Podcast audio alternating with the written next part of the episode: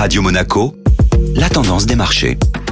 Radio Monaco, la tendance des marchés avec Société Générale Private Banking. Bonjour Delphine Michalet. Bonjour Benjamin. La bourse parisienne a patiné autour des 6700 points vendredi dans une séance pauvre en actualité. L'indice parisien a enregistré sa huitième séance de hausse consécutive la semaine dernière avec un gain hebdomadaire de 1% en clôturant à 6712 points. Le CAC 40 performe déjà de près de 20% par rapport à ses plus bas en septembre dernier. La séance de vendredi a été particulièrement marquée par des volumes de transactions faibles, la session étant écourtée à Wall Street après la pause de Thanksgiving jeudi. L'espoir d'un ralentissement des hausses de taux d'intérêt aux États-Unis a continué à peser sur le dollar et les rendements obligataires américains à long terme.